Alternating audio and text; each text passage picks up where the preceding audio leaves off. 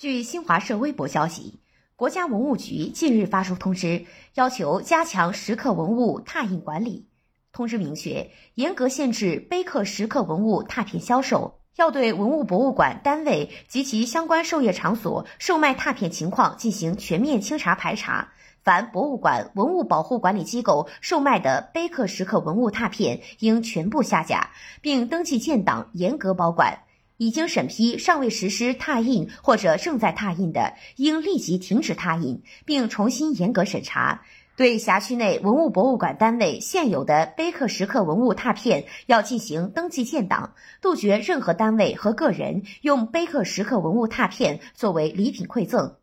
感谢收听羊城晚报广东头条，我是主播姜丽。